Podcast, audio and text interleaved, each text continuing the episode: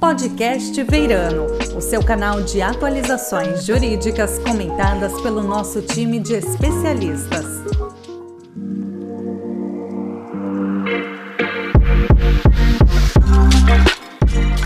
Hello, everyone, and welcome to Podcast Veirano. My name is Felipe Oliveira. I'm a partner at our disputes and cyber response teams, and it's a big pleasure to have you all here for a very special episode of our podcast series, in which I'll be talking to two extraordinary lawyers from Duane Morris who have lots of experience not only with cybersecurity matters across many jurisdictions, but also with the contentious work of freezing and tracing assets internationally and of investigated international frauds. I am positive that our guests views on the number of topics we'll be discussing today will provide interesting feedback for our listeners interested into international trends involving cybersecurity uh, legal matters. It's a pleasure to have here with me Mr. Vijay Bange, a partner at Duane Morris's disputes team. Uh, Vijay is based in London and is specialized in complex litigation. How are you today, Vijay? All very good. Thank you very much, uh, Felipe, for the introduction. I also have here with me Mr. Chris Recker, a Duane Morris associate, also based in London, who works with Vijay and who has extensive expertise in freezing and tracing assets internationally. Thank you for accepting our invitation, Chris. Thanks very much for the invitation. Looking forward to taking part.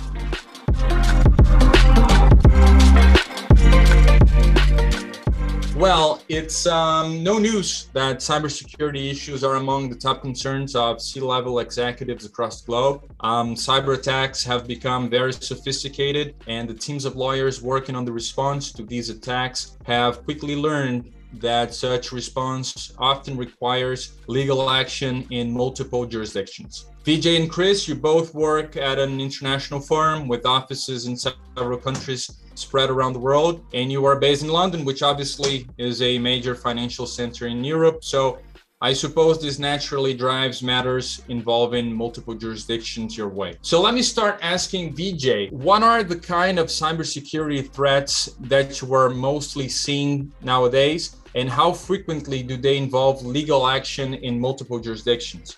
Felipe, thank you for the question. Felipe, whilst I'll be talking from a construction, engineering, and energy sector specialist focus, the reality is that cybersecurity threats are sector agnostic. So my points will apply equally to different market sectors. Frankly, it's an inescapable uh, fact that criminals are taking advantage of the fact that um, in the modern world, we're using technology as part of everyday life. But the downside is this creates lots of potential entry points for criminals to hijack devices. You know, we have Felipe smart buildings, smart cities, buildings with control systems that are ever so dependent on software, computers, smart tablets, PCs, and so on. So, you know, the reality is there are all sorts of entry points or potential entry points for criminals to um, get onto systems. So, to answer the first part of the question, Felipe, you know, what kinds of cyber threats? I mean, just picking through some of the salient ones. First of all, ransomware and siegeware, a global problem. You know, the motivation for that could be money and oblique or financial gain, or it could be to cause disruption and delay. The other type of um, threat, which seems to be pretty common, is business email compromise fraud. Other examples include data breaches. Another is software ex- exploits. That seems to be uh, a common theme at the moment. You also have supply chain attacks, and lastly, insider attacks. Now, you know, the reality is that all of these issues have one common theme and that they cause um, impacts to a business, be that disruption to the business, delay, financial loss, or reputational damage. You know, we're even getting now because of global uh, unrest. You know, the motivation could be called to cause instability economically on national projects. You know, and you know, threat actors, Felipe, you know, are, are always almost um, in multiple jurisdictions. It's never a case to answer the second part of your question, you know, the frequency of multiple jurisdictions, you, are never going to get one of these, um, from our experience, one of these um, instances being limited to a particular jurisdiction. And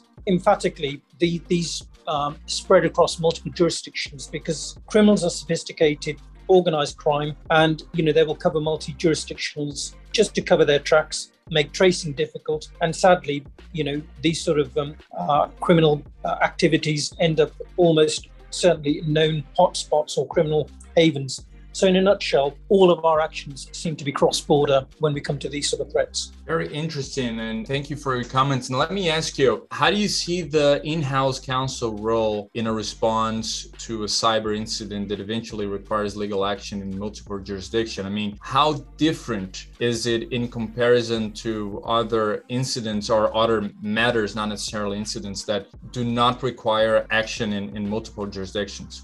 So I think that's an interesting question, Felipe. I mean, the role of in house counsel has to be to manage not just the legal uh, risks, but the PR risks and the cybersecurity risk itself. And, you know, whilst the list of points or the salient points that I'm going to flag up aren't exhaustive, what I'm going to indicate is some of the main points. So, you know, the starting point, Felipe, has to be prevention is better than cure. You know, what in house counsel needs to ensure is that cybersecurity and risk management of cybersecurity is at the top of the, the agenda for the management. You know, management buying needs to be sort of um, a crucial sort of issue here because cyber cyber risk is often sort of um, not taken into consideration until you know it's too late and something's happened. In-house counsel needs to probably ensure that they've you know there is a robust risk assessment, there is a robust cybersecurity strategy in place, that there is a response plan in place. As I mentioned, you know, it's too late to wait until an attack hits because, you know, frankly, blind panic will set in at that stage. And bluntly speaking, it's a question of survival for a business when these sort of things happen. And, you know, you've got to ensure things like insurance cover. Don't assume that your insurance policy will cover uh, the sort of risks that a cyber attack will give rise to. Consider cyber insurances in place. You know, does it cover forensic investigations and breach notification? What may be helpful for Felipe for in-house counsel to get a better indication of managing these risks is to be aware of the plethora of local um, and national guidance being given uh, to various industries how to deal with breaches and how to de risk your organization. So, for an example, in the UK, the construction and engineering bodies and all the insurers have issued all sorts of guidance and guidelines which are geared towards helping organizations to de-risk and you know in-house counsel might need to be thinking about you know if there's been a breach do they need to self-report to a regulatory body in their jurisdiction other considerations are if a supply chain attack has happened, we need to be alerted to that because it may affect us because we could be next. Unfortunately, if you're a victim, acting quickly is important. In fact, it's crucial. And in house counsel ought to be aware of the fact that if a particular organization has been a victim of an attack, they may have a duty, or in house counsel may have a duty to ensure that they warn supply chain members in case that they are next or their systems have been compromised because of the attack on the particular organization. Just to wrap up, in terms of bidding and tendering, uh, particularly on national infrastructure projects. You know, they may have national um, security significance. There may be strict guidance and requirements in terms of checks when you bid or tender for government projects, and just being aware of, you know, in any particular jurisdiction, what, what those guidance and, guidelines are. Future challenges, lastly, smart contracts are rearing their heads, you know, cryptocurrency funded projects. So, regrettably, it's going to be a busy time for in house counsel. Yes, it is. You just mentioned cryptocurrency in your final part of your response. Let me ask Chris. I know that you work a lot of crypto. So, uh, how does crypto come into play when we're talking about cyber attacks? And um, what are the typical measures that are recommended to identify crypto that has been misappropriated, for example? I think that's a really good question. Ultimately, cryptocurrency and cyber, on one view, don't necessarily go hand in hand, but the really obvious angle here is around ransomware and the payment of that ransom. So, generally speaking, when an organization is subject to ransomware or an extortion event, it is requested by the threat actors that that payment be made in one or more of uh, one or more types of cryptocurrency. And generally speaking, they're paid in, in Bitcoin, but sometimes privacy coins, where it is harder to trace the proceeds, um, are requested in the first instance. Um, so you see immediately that there's a direct transition from a, a cybersecurity incident from a, a, from an act that may be required to get access to data or to stop somebody from publishing something into that digital asset space. But in addition to that, and we've also seen this in lots of cases now, where you have not a ransomware incident, but, a, but perhaps a, a business email compromise fraud or an insider fraud where somebody's had their, their hand in the till and they've manipulated accounting software, extracted money from an organization, there is a perception around tracing these assets that if it's put into cryptocurrency, it is harder to do it and that people won't do it. And so it is not uncommon for those payments to start in cash and then to ultimately be soon and quickly converted into cryptocurrency. And that's something we've seen on, on several cases now. So you have the situation where cases that don't start as crypto cases quickly become one, which is one of the reasons why it's so important that we're able to deal with these types of issues. In terms of what are the typical measures required and recommended to, to identify and locate that crypto that's been misappropriated, I mean, Vijay mentioned earlier about acting quickly, and I completely, completely echo that. With a lot of these types of incidents, whether it's ransomware, whether it's a, a, general fraud, the quicker you can react, the quicker that you can take steps to restrain the assets and identify where they may have gone and try and stop them from being transferred again. And so ultimately, that prevention is better than cure. The better you are, the better you are at being able to uh, respond to an incident, the quicker you'll be able to respond, the, the better the prospects of recovery. And so many of those cases are indeed multi jurisdictional. You're talking about threat actors in one jurisdiction, a victim in another, perhaps the cryptocurrency has been transferred to an exchange or uh, or a host a hosted wallet out of another jurisdiction. And so what you really need is a global strategy to pull all of this together. And the first part of that is getting a solid blockchain tracer involved who can review the technical blockchain information and identify where that cryptocurrency to the best of their ability now is, if it is in a private address and see it and it's sat there, or alternatively, if you can't say exactly where it is now, where its last known location was, which may well be, uh, for example, a centralized exchange which allows users to buy and sell cryptocurrency through their platform. And the reason that they're important is because they provide a hook not only for the ability to, to freeze those assets, but they they also have, depending on the exchange anyway, will have access to onward transaction information, see where the digital asset has gone after, and they will have or should have identifiable information about the person that controlled the account which received the, that transfer. So they might have KYC information, passports, driving licenses, addresses, names, email addresses, IP addresses, and they also might have bank details. So if the cryptocurrency was cashed out, inverted commas, and it was converted back into fiat and withdrawn to a bank, you then have a different trail to follow and you'll have a, a hard bank account to follow. So you're back into the traditional asset tracing. So ultimately, the real key here is to look at the speed at which you can respond, get the team together in the way would for a for a general cybersecurity incident response and move as quickly as you possibly can. And, and, on many of our cases, you know, we're the first people that get the call, and the next calls that we make are to the various lawyers in the various jurisdictions, where we then pull the strategy together so that the client has a global strategy. Chris, those are uh, all very good points. Uh, and let me ask you a follow up question. There's this idea, uh, particularly, I think, among those who are not specialists, that it is very hard to trace crypto assets. At, at, least here in Brazil, there's this general belief that if money has been converted into crypto, it's nearly impossible to trace it back. Um, what is your impression about that, and and how is your experience? in tracing cryptocurrencies internationally? Again, I think that's a really good question. And I was asked this at an event that we did not that long ago. And my genuine belief is that cases where cryptocurrency are involved and where you're tracing fraud money are really good. And the reason that I think that is because it provides an additional tier of information that you don't get as readily available through the banking system. So, because cryptocurrency is built on blockchain technology, a lot of this information, if viewed and analyzed in the right way, can be found before you go to before you have to go in a quicker way than if you were to go and just get a disclosure order against the bank. So you might know that the crypto has been transferred through several private addresses, and then you'll find out ultimately the last known location or the last point you can trace to. But actually, it gives you lots of detail that you don't that you don't necessarily think about. So you might know that there is private address A which receives the first transfer of the cryptocurrency and subsequently transfers it on. However, you can look back and forward at blockchain transfers because it's all there, it's all verifiable, it's, it's there to see. So you might see that address and then you might say, well, what other addresses or wallets did that address interact with, which might lead to other exchanges.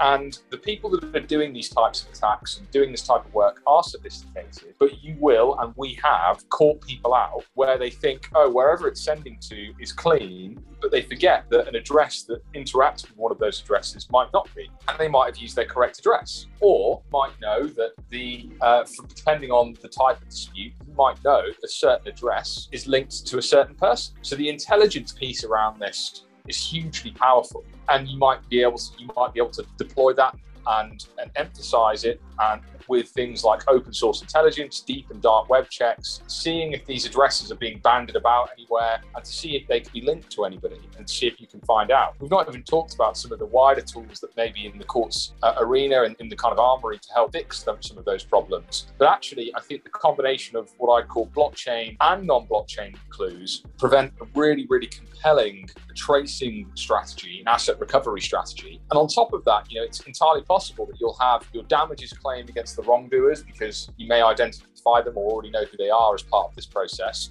But then you actually have the recovery of the asset, which because it's volatile, it swings both ways. But if it swings up, that could be a really attractive um, target for recovery if you can get to it. So it kind of, in some of these cases, it, it actually pr- provides another limb that a client can consider when it comes to trying to get their money or their asset back. That being said, I don't think it's talked about enough in ransomware responses when a ransom may or may not be paid. And I suspect the reason for that is because when you're in the thick of a, of a ransomware response and that ransom is being paid and a commercial decision has been made to pay it, the reality is if you decide to go to court, get an injunction and start that tracing process straight away, and the threat actors get wind that you've done that, I suspect that it might be like kicking the hornet's nest unless you are absolutely certain that you that they are out of your network and whatever the exploit was that, uh, that they that was used or whatever the vulnerability was that was exploited that that can't be can't be done again. So I think there is a I think a misconception that it's impossible. I think the reality is each case needs to be looked at on its own merits. There is no two combination of um, jurisdictions. There is no two combination of exchanges. They, you know, some of them have similarities, but each one can be taken on its own merits. That's why when we see these, you know, we don't rule anything in or out. We look at each one on its own merits, and we take that view. And, and each strategy, uh, the blueprints might be the same, but the strategy ends up becoming different. Very interesting. All all very nice points and angle. This is actually a topic, uh, Chris, that is not covered that much, uh, or it's not really talked about that much on the legal uh, circles. Let me ask you, and I know that you both work in, in cases in several jurisdictions, um, including Brazil. Is is there any particular jurisdiction or jurisdictions that you would say that make proceedings easier or more complicated for those who are tracing assets, trying to freeze assets, or trying to uncover frauds? Well, I mean, if I can answer that, Felipe, first and foremost, um, you know, there are various watch lists of countries um, that um, may be problematic jurisdictions to operate in, and you know, and that's as much as I'd say on that point. But in terms of each jurisdiction uh, and each of the courts in each of those jurisdictions in Europe, in South America, in Asia Pacific, uh, US, etc. All of the domestic courts are basically embracing the fact that you know cybersecurity issues, cryptocurrency related issues, you know they're here to stay. It's not a temporary fad, you know, and they are now basically you know working within the constraints of existing legislation to actually deliver solutions for the modern world problems that are arising from cryptocurrency and cybersecurity issues. So our impression is that whichever jurisdictions you look at, I mean, they're all making an effort to try and sort of um, deal with these issues as they come before the courts. And in, in each of the jurisdictions, you'll have potential options for pursuing matters either both just one or the other in terms of civil jurisdiction civil matters you know through the civil courts and in tandem with that potentially um, pursuing matters via the criminal courts or the criminal authorities. And to some degree some of the jurisdictions have got fairly sort of uh, low tolerance when it comes to criminal breaches or you know criminal sort of uh, acts when it comes to cyber security etc and you'll find you know that may be the end of it you know if you report the matter they'll pursue it whereas other jurisdictions um, and the UK is an example. It's you do have to report, and you know there are obligations, obviously, to report criminal activity. But the reality is, you'll have to, in tandem, use the procedures that are available in the civil courts. Now, with the civil courts, globally, you can get uh, supportive steps and actions being taken in one jurisdiction that may benefit you in another. And so we find that there seems to be a degree of sort of collaboration and cooperation and an understanding, and a, certainly a better understanding by the courts in the different jurisdictions globally that we deal with of the issues that are being faced and the challenges that are being faced. But it's like anything else in the UK, as an example, that there's been an acceptance by the judiciary that they can do better and they can do more. And there's a lot of activity and discussion and debate going on about sort of making some of the older rules updated a bit more to cope with or deal with some of the modern day problems. Excellent, Vijay. Thank you. Let me ask you one last question. I'm trying to think a bit about the future. What kind of things are you expecting to see in the future in what regards uh, legal response to, to cyber attacks? I think we're expecting to see firstly more of the same. I don't think there's any any suggestion that the types of things that we're seeing now are going to drop off. You know, the, the, the vulnerabilities that exist are still going to be exploited and are found out. I, I think we're going to see more focus on software exploits. I think we'll see more social engineering as we have economic issues around the globe. You know, uh, you know, as we saw exploits specific to COVID nineteen, we will see, you know, we will continue to see exploits that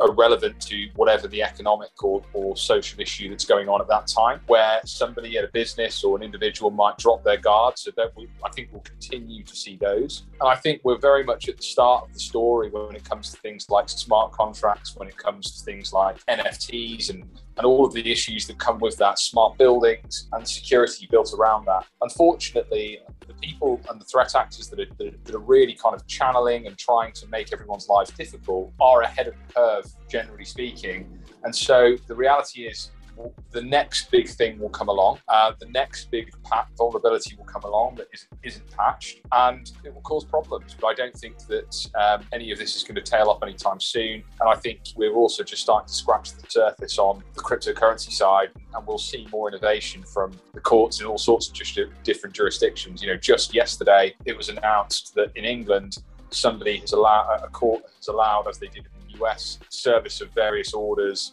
via a non-fungible token via, via an NFT, which is completely new. It's a novel concept. It's very clever, and in the right cases, um, will be very useful and may become the gold standard in these types of situations. So we will see more innovation, and the courts will want to help victims. Well, thank you, Chris. And, and, folks, unfortunately, our time is running out. So I must once again thank you, Vijay and Chris, for, for your participation here in our podcast. It's been really informative for me, and I hope that for our listeners as well. Absolute pleasure. Yeah, thank you very much.